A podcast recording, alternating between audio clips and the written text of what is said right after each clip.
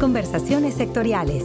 Oportunidades, innovaciones, mejores prácticas, casos de éxito e información relevante para mejorar el desarrollo del sector en la voz de sus protagonistas. En el contexto de un mundo cada vez más automatizado, la agricultura no podía quedarse exenta de los avances tecnológicos y hoy la agricultura digital está tomando una importancia determinante en las inversiones de los agricultores nacionales. Es por ello que en esta emisión de Conversaciones Sectoriales Podcast platicamos con el ingeniero Cristóbal Rosas Martínez, él es socio de Agrintech, empresa mexicana ubicada en el estado de Tamaulipas y cuya actividad está enfocada en la prestación de servicios tecnológicos y digitales en el campo.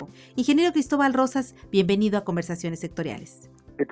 Muchas gracias por la invitación. Cristóbal, ¿qué le parece si nos ayuda a definir primero qué es la agricultura digital y para qué sirve? Bueno, algunos términos que me gustaría definir antes, porque se previenen directamente en lo que es la agricultura digital. Primero, me gustaría referirme al tema de posicionamiento global. El sistema de posicionamiento global no es otra cosa que una serie de satélites que circulan a la Tierra y que por medio de una triangulación pueden determinar en qué punto exacto del planeta se encuentra ubicada el aparato que está mandando la emisión a los satélites, con una diferencia tan precisa de unos centímetros. Por otro lado es la georreferenciación, que son imágenes que traen una etiqueta con sus coordenadas que permiten identificar a el mundo que fue tomada esa imagen.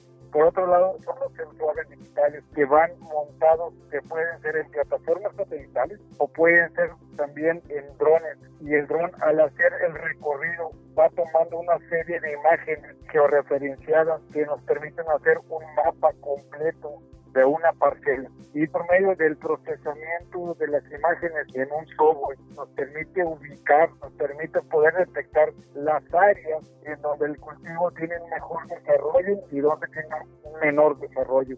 Y en esa variación podemos identificar si tienen alguna necesidad específica de fertilizantes, de aplicación de agroquímicos por la presencia de plagas y podemos identificar en qué parte del otro se encuentra exactamente esa planta con ese problema.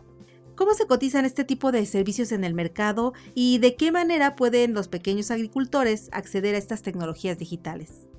Básicamente formar grupos para tener áreas más compactas para hacer las supervisiones. Es una tecnología que no tengo ninguna duda que conforme pase el tiempo va a ir bajando los costos como pasa con todas las nuevas tecnologías. Ahorita en este momento no quiere decir que sea una tecnología cara, es una tecnología que tiene un costo, sin embargo creo que con la información que se proporciona, con la capacidad que tiene un agricultor de poder reaccionar y atender las necesidades de su cultivo de manera inmediata, se compensa aumentando la productividad no es magia, no es algo que soluciona los problemas de un día a otro. En esencia, la agricultura digital se basa en hacer exactamente lo mismo, invertir la misma cantidad, pero nada más de una manera más administrada, distribuyendo más los recursos donde se requieren y un poquito menos donde se requiere menos. Entonces, al final del día es lo mismo, son los mismos costos, pero de una manera más repartida, de alguna manera, lo pudiera decir. Ingeniero, ¿de qué forma visualizas que podemos apoyar en FIRA el acceso de nuestros acreditados a esta tecnología?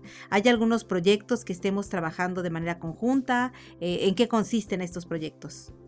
Ahorita firmamos un acuerdo con FIRA con la finalidad de dar a conocer esta nueva tecnología. Estamos atendiendo aproximadamente a cerca de 330 parcelas y estamos llevándolos todo el desarrollo del cultivo, desde la preparación del suelo hasta unos días antes de la cosecha. Ahorita es nuestra fase de entrada, nuestro primer año de evaluación estamos teniendo los resultados inmediatamente. Mira, es una herramienta relativamente nueva. En nuestro país apenas se está iniciando. De hecho, la empresa Agrintech, uno de sus objetivos es adaptar la agricultura digital con los tipos de agricultura que se practican en México. Ahorita nosotros somos originarios de acá del norte de Tamaulipas y aquí traemos nuestra propuesta específicamente para el sorgo de temporal y maíz de riego en este momento.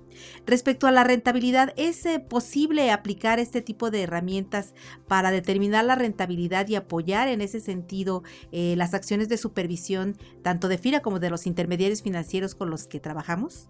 Claro, por supuesto. De hecho, Este proyecto nace originalmente buscando eso. Uno de los grandes secretos de lograr la recuperación de los financiamientos es una supervisión más precisa y más a tiempo, ¿no? Y es una administración de los recursos que se está administrando. Aquí en el norte de Tamaulipas hay una serie de intermediarios financieros que año con año traen problemas de recuperación precisamente por eso, porque se le administra al agricultor en base a promedios en base a promedios históricos en cada año diferentes. Entonces, si nosotros tenemos una manera documentada el desarrollo deportivo, podemos decir dónde se puede reducir, y pero también dónde se puede tocar un poquito más. Esa es la esencia. Una supervisión más adecuada, más documentada.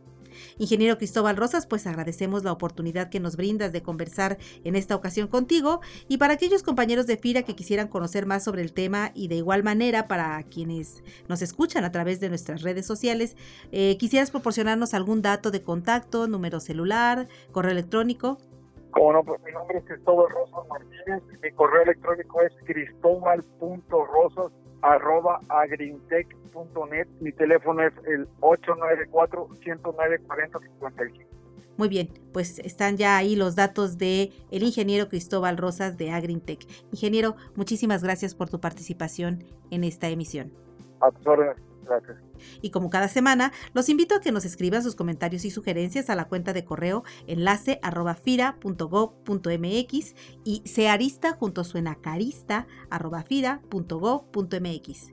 Para conversaciones sectoriales les saluda Cecilia Arista de la Subdirección de Promoción de Productos y Servicios de FIRA, deseando como siempre que tengan todos una excelente semana de trabajo. Hasta la próxima conversación.